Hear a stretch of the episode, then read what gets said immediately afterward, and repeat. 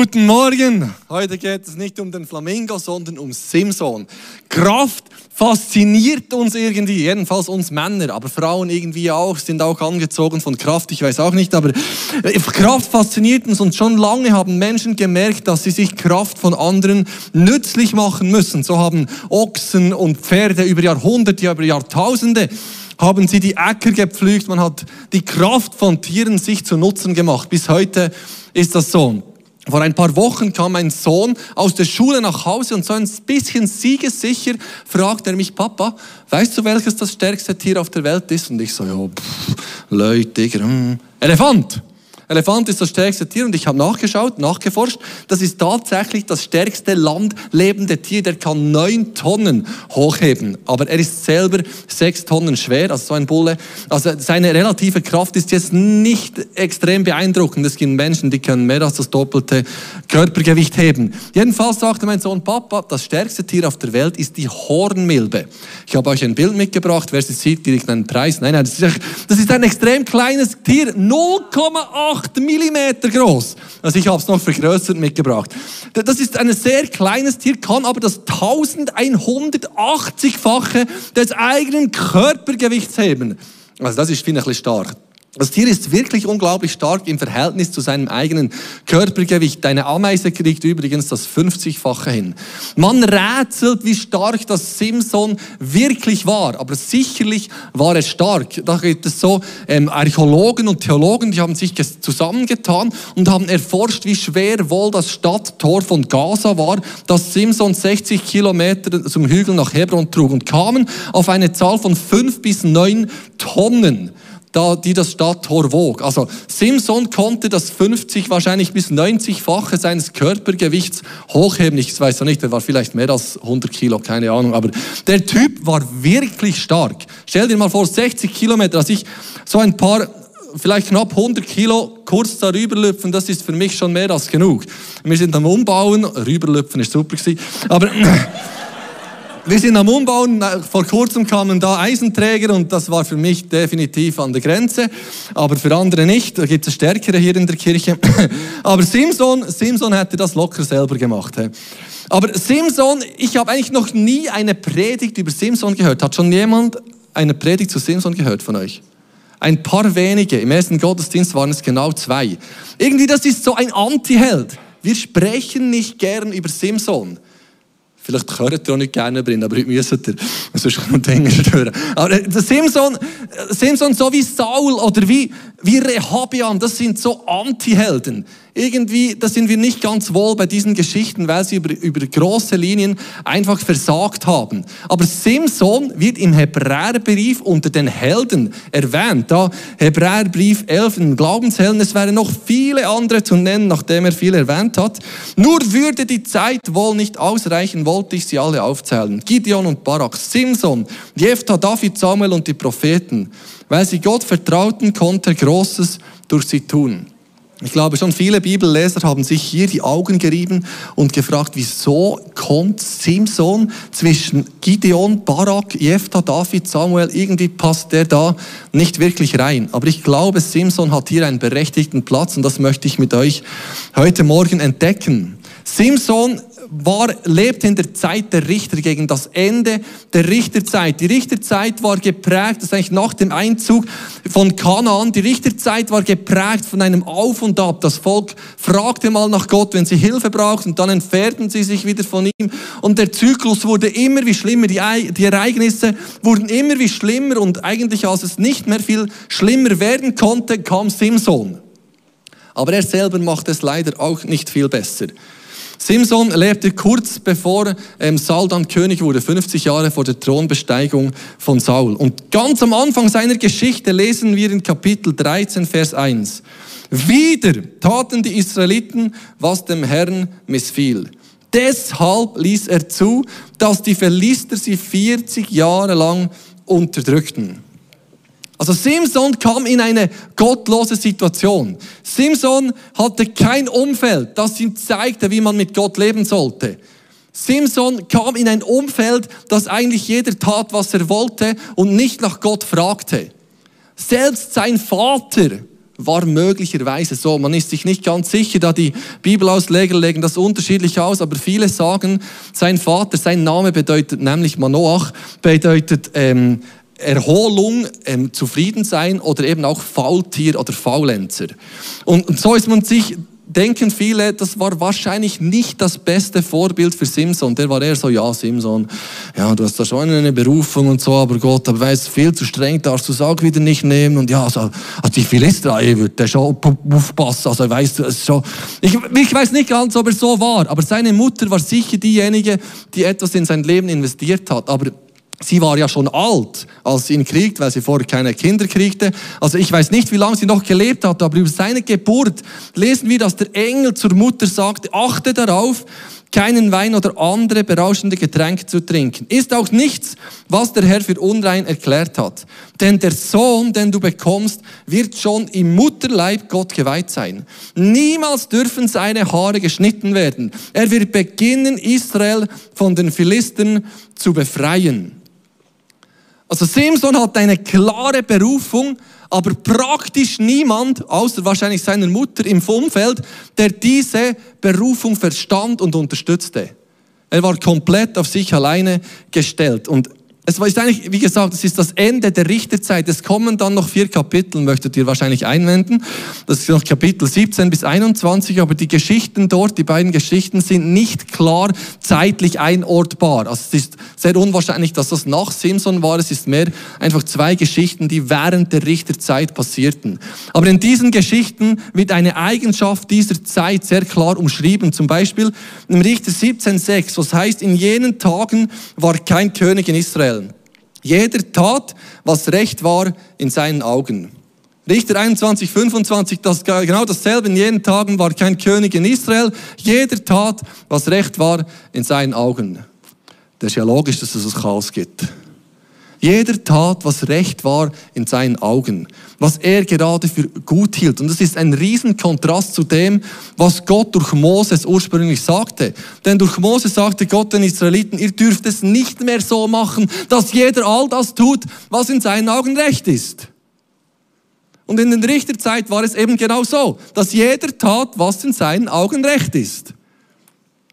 Und auch Simson war davon nicht ausgenommen. Die erste Geschichte, die wir von ihm lesen, ist, dass er als erwachsener Mann ging er nach, zu den Philisten, sah dort eine schöne, hübsche junge Frau und dachte sich, ich will die, die heiraten. Seine Eltern sagten ihm, nein, tu das nicht.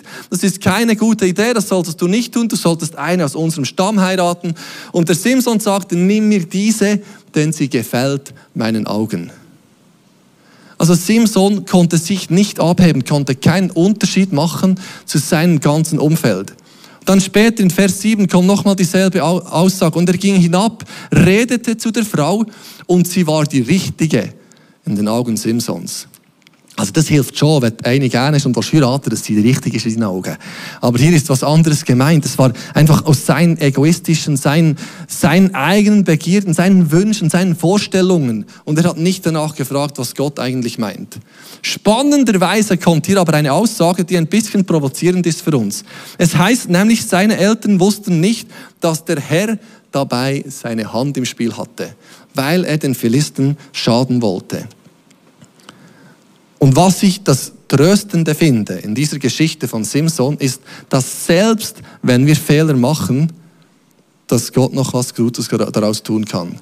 Meine, nie, niemand von uns kann sagen, ja, ich äh, habe noch keine Fehler gemacht. Also niemand von uns kann irgendwie sagen, ja, bei mir ist alles okay. Sondern wir alle haben diesen Raum und merken, wir brauchen die Gnade Gottes. Und bei Simson kommt das so stark zum Ausdruck. Selbst indem er versagte, konnte Gott trotzdem noch durch ihn wirken. Und Gott hatte seine Hand irgendwie trotzdem noch im Spiel. Aber das heißt nicht, dass wir tun können, was wir wollen. Weil Simsons Verhalten hatte krasse Konsequenzen. Ich habe hier die Mühle mitgebracht und einen Simson. Simson, du kannst nach vorne kommen.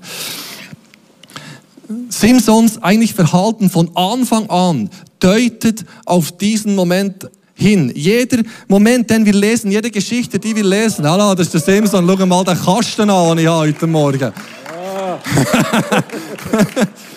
Am Schluss haben ihm die Philister die Augen ausgestochen und ihn an die Mühle gesetzt.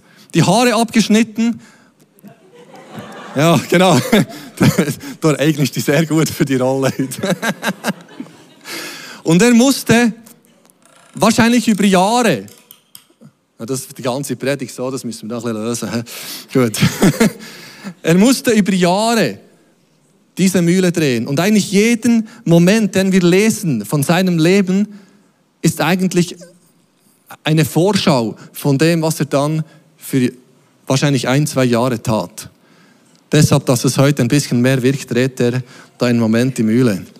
Ich habe kurz eine Übersicht mitgebracht über sein Leben. Und wir sehen ein paar Höhepunkte, aber ganz viel eigentlich moralisches Versagen. Er heiratet diese Philisterin, dann gibt es da die 30 Gewänder und am Schluss zündet er den Philistern das Getreide an. Dann zieht er sich zurück in die Höhle von Etam und muss sich wehren da gegen die Philister, wo er die 1000 Philister erschlägt. Und dann kommt die Geschichte von Gaza, wo er zu, einer Prostituierten geht. Und dann kommt die Geschichte mit Delilah und dann eigentlich das Ende. Sehr in, in drei Kapiteln eigentlich sehr viel Trauriges. Und was für uns so ein bisschen eigentlich nicht nur ein bisschen, sondern sehr stark provokativ ist an diesen Geschichten, ist äh, die Blutrünstigkeit, die darin zu finden ist. Oder tausend Philister mit einem Eselsknochen erschlagen. Also Männer finden ja irgendwie sowas mit Kraft schon spannend, aber irgendwie ist er dann trotzdem ein bisschen fremd. Also ich kann nicht mal Gladiator schauen, das ist nichts für mich. Aber das, ist, das war einfach eine Zeit, da war das so. Übrigens gibt es ja heute auch noch so Sachen. Aber was es für uns ist, Paulus schreibt im Epheserbrief, unser Kampf richtet sich nicht gegen Fleisch und Blut, sondern gegen die Mächte der Finsternis. Und für das sind diese Geschichte wunderbare Bilder. Denn es drückt etwas aus von diesem Kampf zwischen Licht und Finsternis, zwischen Israel und Philister. Und das ist einfach, einfach ein Kampf, der sich da ausdrückt und für uns sehr lehrreich ist. Und ich möchte diese Geschichte dort mit den Fürsten von Juda aufgreifen, weil es sagt viel über Simson aus und über sein Ende in dieser Kornmühle, in diesem Gefängnis in Gaza. Philister hat, äh, Simson hat den Philistern das Getreide angezündet, weil er sich rächen wollte, dass die Philister seine Frau einem anderen gaben. Also eifersüchtige Männer sind keine guten Männer, sage ich. Aber jedenfalls hat er, die, hat er diese Getreidefelder angezündet und flüchtet dann in die Höhle von Etam. Die Philister kommen, sagen, gebt uns Simson. Und die Judäer kommen zu Simson und sagen ihm, da gingen 3000 Judäer, 3000 für einmal, zu der Höhle am Berg Etam und stellten Simson zur Rede. Warum hast du uns das angetan? Du weißt doch, dass die Philister uns beherrschen. Und das ist in mehrerer Hinsicht erstaunlich. Die Judäer, der Stamm Juda, war eigentlich berufen, das Volk Israel anzuleiten. Wenn jemand im Volk hätte daran glauben sollen, dass Befreiung von den Philistern möglich ist, dann waren es die Leiter vom Stamm Juda. Aber nicht mal die glaubten daran. Sie kamen und fesselten Simson, um ihre Hoffnung auf Befreiung den Philistern auszuliefern. Judah heißt Anbetung, das wären eigentlich die, die hätten vorausgehen sollen und Simson unterstützen in seinem Vorhaben und fragen Simson, was machen wir jetzt? Als Simson, was tust du uns da an? Aber auch Simson war nicht in der Lage, wirklich Befreiung hervorzuführen. In diesem Moment schon. Da hat er tausend Männer mit einem Eselsknochen erschlagen und dann ähm, ging er weg, hatte Durst, Gott schenkte eine Quelle. Und nachdem lesen wir wie zusammenfassend von den letzten Kapiteln, Simson war 20 Jahre Richter in Israel, während die Philister über das Land herrschten. Und dieser Satz hat mich echt beschäftigt. Simson, ja, der war Richter in Israel. Ist ja auch logisch. Wenn du so ein Kasten bist, dann macht dir der Post nie strittig. Oder wenn da jemand kam und sagte, Simson, also ich weiß nicht, ob du der Richtige bist, dann war es wahrscheinlich wie bei Asterix und Obelix so. Müssen sich das einmal vorstellen, wie das ist gegangen mit dem Schlaf von tausend Philister. Also das gibt ja einen unheimlichen Haufen. Ich habe das Gefühl, das ist in weitem Umfeld ist das verteilt gewesen. Jedenfalls, da war wirklich, da war wirklich Kraft vorhanden. Also da konnte sein Posten konnte niemand streitig machen. Aber während der ganzen Zeit herrschten die Philister über das Land. Also Simson hat es verpasst, seine Berufung zu leben. Er tat viel lieber, was in seinen Augen richtig war, statt seine Berufung, die Israeliten von den Philistern zu befreien, wahrzunehmen. Ich glaube, es ist einer der Hauptgründe, dass er so endete. Der nächste Satz, den wir lesen, ist eines Tages, das ist dann der, der übernächste. Eines Tages ging er in die Stadt Gaza, sah eine Prostituierte, vergnügte sich und ging dann mit dem Stadttor wieder nach Hause. Voll random. Was macht, es macht so nicht Sinn für einen, der berufen ist, das Land von den Philistern zu befreien. Es macht wirklich absolut keinen Sinn. Aber Simson lebte nach dem, was seinen Augen gefiel. Und dann der nächste Satz ist eben, dann, äh, einige Zeit später, verliebte sich Simson in eine Frau namens Delilah, die im Sorektal wohnte. Und hier nimmt das Ende dann seinen Lauf. Diese Frau beginnt Simson unter Druck zu setzen, ihr sein Geheimnis anzuvertrauen. Sein Geheimnis seiner Kraft, das Geheimnis seiner Berufung. Und die Fürsten der Philister setzten diese Frau auch unter Druck und sagten, wir geben dir viel Geld, wenn du das ähm, rauskriegst. Und ich weiß nicht, was die Frau sich gedacht hat. Viel Geld oder ein starker Mann. Ich weiß nicht, wie sie auf die Idee kam, das aus Simson herauszupressen, aber sie macht es. Und Simson sagt ihr jedes Mal das Falsche, dreimal. Und dann warf ihm Delilah vor, wie kannst du sagen, dass du mich liebst, wenn du mich nicht vertraust? Äh, das ist auch gemein. Du hast mich jetzt dreimal getäuscht und mir noch nie, immer nicht gesagt, was dich so stark macht. Die mir über die Muskeln gestrichen, gell. Und sie lag ihm Tag für Tag mit ihren Vorwürfen in den Ohren und bedrängte ihn, bis er es nicht mehr aushielt. Und das ist wie eine Zuspitzung seines Loyalitätskonflikts. Eigentlich gehörte seine Loyalität ganz Gott. Er war ein Naziräer, von Geburt an Gott geweiht, trank nie einen Schluck Alkohol, also sehr wahrscheinlich, und hat seine Haare wachsen lassen als Zeichen seiner Treue zu Gott. Und hier in diesem Moment ist ihm die Verbundenheit, die Liebe, der Liebesbeweis zu dieser Frau, die zu den Feinden Gottes gehört, wichtiger Du bist noch bisschen zu früh mit deinen Haaren, sie kommen dann. Aber ist gut. ah, er hat Haare wachsen gesagt. sie sind über den zuerst abschneiden, aber sie kommen gerade. Die sehen schon, da kommen dann noch Haare. Da kommen noch zu gerechtem Haar, ich sage dir. Es kommt dann wieder gut beim Simson, aber jetzt verkeckt er es erst. Gut, sorry. Simson, Simson war es wichtiger, Delilah seine Liebe zu beweisen, als Gott seine Treue.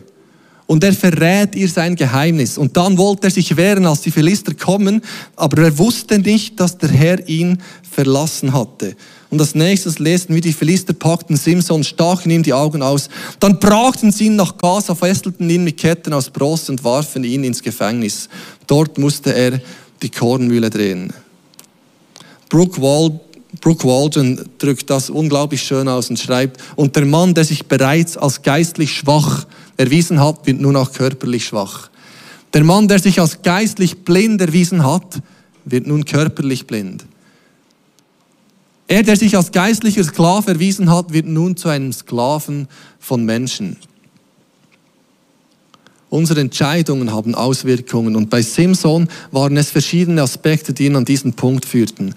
Eben das eine war, dass er das tat, was in seinen Augen richtig war. Paulus schreibt Timotheus, dass er sich nicht von den Begierden, seinen eigenen Begierden leiten lassen soll, sondern dass er das kontrollieren soll. Und Simson war wie nie imstande, das zu kontrollieren.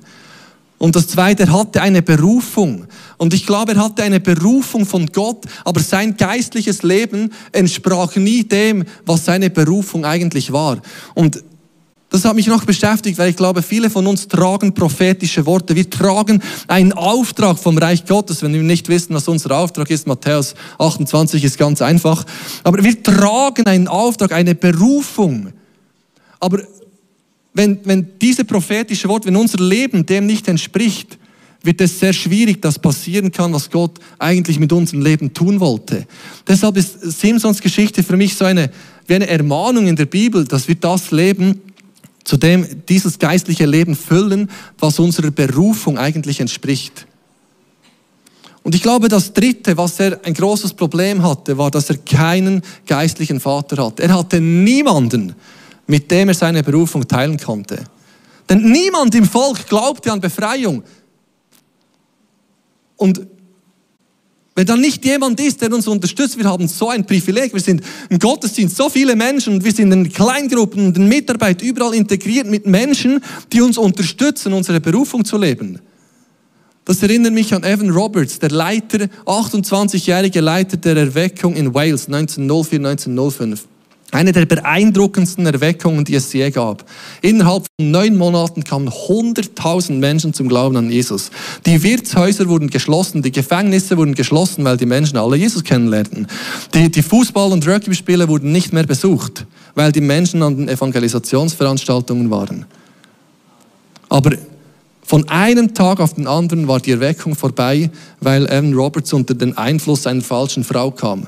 Er hatte niemanden in seinem Leben, der ein geistlicher Vater für ihn war. Er war einfach alleine.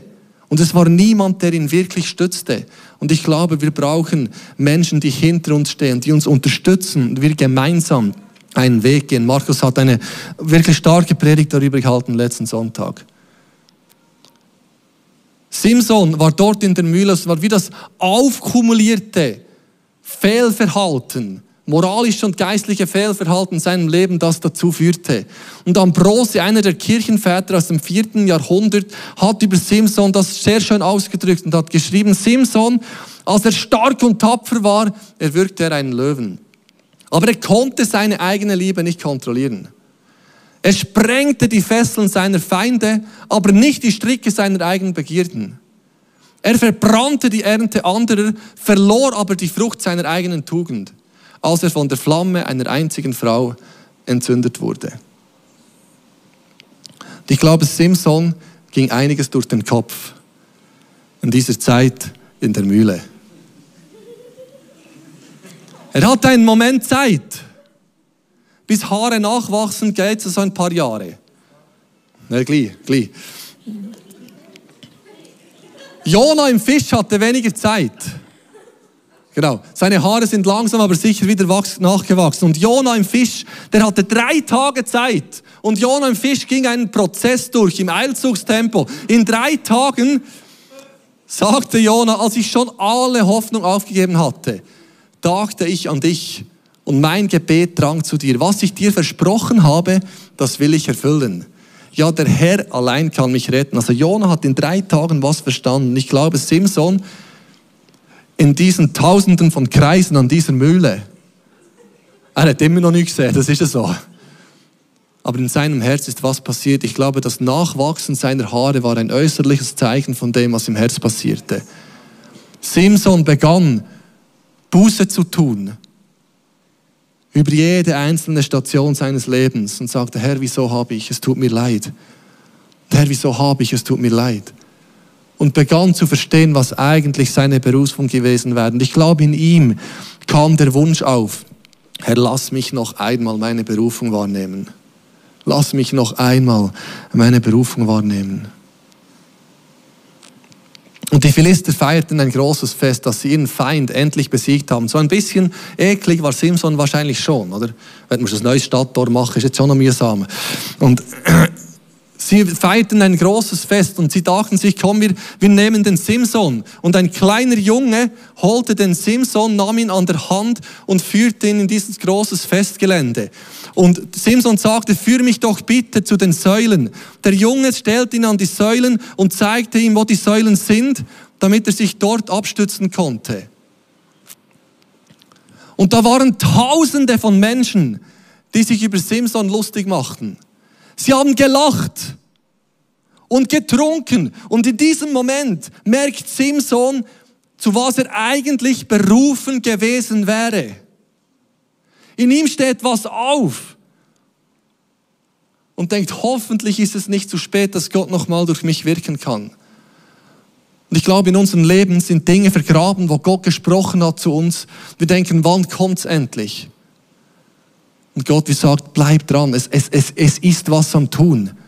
Und wie das, was, was wir vielleicht falsch gemacht haben, wir denken, ja, das kommt eh nie mehr, sagt Gott, doch, es gibt nochmal Hoffnung. Und ich glaube, wir lesen dann von Simson, dass er begann zu beten. Das erste Mal in drei Kapiteln lesen wir, dass Simson sich an Gott wandte. Da rief Simson den Herrn an und sagte, sagte, allmächtiger Herr. Und schon nur das. Hier ist das Wort Jahwe für Gott gebraucht. Und das heißt allmächtiger. Das heißt Gott des Bundes. Das heißt Herr. Also Simson unterordnet sich vielleicht das erste Mal in seinem Leben wirklich diesem Gott und sagt, erinnere dich an mich. Oh Gott, gib mir noch ein einziges Mal Kraft, damit ich, oh Gott, mich an den Philisten für den Verlust meiner Augen rächen kann. Ich glaube, der Grund, weshalb wir von Simson im Hebräerbrief lesen, ist dieses Gebet. Ist der Moment, dass er erkannte, es kostet mich alles. Es ist nicht ein Spiel, meine Berufung, sondern es kostet mich alles. Was nicht heißt, dass Gott uns den Segen vorenthalten will. Wir haben über Segen gesprochen, es ist eine Frage des Herzens. Sagen Jesus, dein Reich genießt erste Priorität, hat auch Jesus gesagt. Trachte zuerst nach dem Reich Gottes. Und er war bereit, alles auf eine Karte zu setzen und sagte, Gott, gib mir nochmals diese Kraft. Und er begann, diese Säulen auseinanderzudrücken.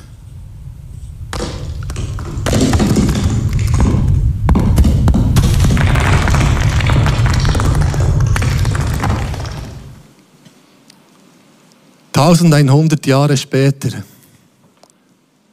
stand einer zwischen diesen Säulen der Finsternis und hat diese Säulen ein für alle Mal auseinandergedrückt. Simson erlebte den größten Sieg seines Lebens in diesem Moment. Jesus hat den Sieg für uns alle errungen. Simson wurde von allen Philisten ausgelacht. Wir haben ihn besiegt. Die Finsternis lachte, als Jesus an diesem Kreuz hing und dachte, jetzt haben wir ihn. Sogar die Leiter des jüdischen Volkes lachten Jesus aus. Das ganze Volk lachte ihn aus, die Römer lachten ihn aus, würfelten um seine Kleider. Und Jesus war da unter der ganzen Last der Sünde der Menschheit und drückte diese Säulen ein für alle Mal auseinander. Jesus hat es alles gekostet und wisst ihr was? Simson blieb im Grab, aber Jesus ist auferstanden. Und Simson, sein größtes Problem war, dass er immer tat, was in seinen Augen richtig war. Und genau für das ist Jesus gestorben. Es ist nicht unsere eigene Kraft, es ist die Kraft Gottes, die in und durch uns wirkt. Im Römer 8, 37 steht, aber in allem, aber in allem überwinden wir weit durch den, der uns geliebt hat. Christus in uns gibt die Überwinderkraft. Ja, wir entscheiden uns, aber am Schluss ist es Gottes Kraft in uns. Und diesen Jesus brauchen wir. Simson hat verstanden, Gott alles zu geben. Für uns heißt es nicht, dass wir begraben werden unter einem Trümmerhaufen, natürlich nicht, weil Jesus hat das für uns getan. Die Parallelen zwischen Simson und Jesus sind wirklich beeindruckend. Von einem Engel vorhergesagt, einen klaren Auftrag erhalten. Alle lachen ihn aus, aber Jesus ist auferstanden. Und ich glaube, es sind Menschen, die hören heute Morgen zu im Livestream oder sitzen hier, die sich noch nie bewusst für Jesus entschieden haben. Und ich möchte einfach diese Einladung aussprechen, zu diesem Jesus zu kommen, der sich nicht zu schade war für dich und für mich, alles auf sich zu nehmen. Sich Jesus anzuvertrauen ist das Beste, was wir tun können, denn er hat für all die Fehler, die wir gemacht haben, bezahlt. Simson zahlte selber, aber für uns hat Jesus bezahlt. Du kannst dieses einfache Gebet mit mir mitbeten. Und du sagst, ja, Jesus, dir will ich mich anvertrauen. Kannst du mit mir beten, Jesus, ich komme zu dir. Bitte vergib mir all meine Fehler. Komme jetzt in mein Herz. Sei du mein Herr und mein Gott. Ich will dir nachfolgen. Ich glaube an dich und erfülle mich mit deinem Heiligen Geist. Jesus, danke für all die Menschen, die das jetzt gebetet haben. Ich bitte dich, dass du sie erfüllst mit einem Frieden, den nur du geben kannst. Ein Frieden, wie, sie, wie ihn die Jünger erlebt haben, als du kamst und sagst, sagtest, Friede, Friede sei mit euch. Danke, dass du uns alle erfüllst mit deinem Frieden, gerade jetzt. Aus dieser Geschichte von Simson können wir einiges lernen. Das eine ist, dass wir aufgerufen sind, ein heiliges Leben zu leben und ein Leben zu leben, das dem entspricht, was unsere Berufung ist. dass wir verstehen, dass wir berufen sind, einen Unterschied zu machen in unserer Gesellschaft. Aber auch Geist, dass wir geistliche Väter und Mütter brauchen. Aber auch geistliche Väter und Mütter sein sollen. Es ist unabhängig von Alter. Und die Kraft, die wir brauchen, kommt schlussendlich von Christus, nicht von uns selber. Und ich, was ich in der Vorbereitung stark den Eindruck hatte, wo wir noch beten sollen, ist, wie bei Simson kumulierte sich sein Versagen und er war eigentlich am Punkt in dieser Mühle, wo er sagte, jetzt kann Gott mich nicht mehr brauchen. Schon vorher fragte er sich das wahrscheinlich zwei, dreimal, kann Gott mich wirklich noch gebrauchen?